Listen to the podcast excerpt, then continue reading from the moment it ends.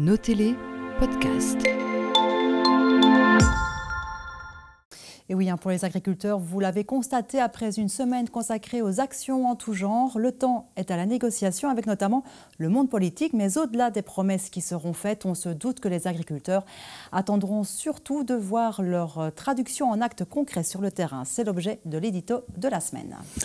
Le monde agricole va mal, on le sait, ce n'est pas nouveau. Ces 30 dernières années ont été marquées par de nombreuses crises successives. Les revendications qu'il porte aujourd'hui s'articulent autour de quatre axes majeurs la politique européenne, la rémunération de la production à des prix justes, l'accès à la propriété des terres agricoles et enfin la simplification administrative. Toutes ces revendications semblent pour le moins légitimes, preuve en est que le monde agricole, malgré des actions qui ont perturbé la circulation notamment, ben, bénéficie encore d'un large soutien de la population sensible à la cause.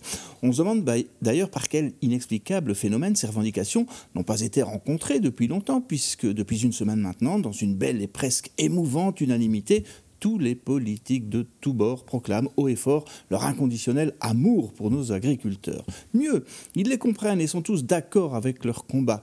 C'est sans doute le même phénomène inexplicable qui fait que ces revendications n'ont pas encore été rencontrées, puisque parmi les hommes et femmes politiques qui sont aujourd'hui pleins d'empathie et de compréhension pour les agriculteurs et qui jugent leurs demandes tout à fait légitimes, eh on retrouve ceux qui sont aux manettes de l'agriculture en Wallonie et au fédéral depuis 20 ans.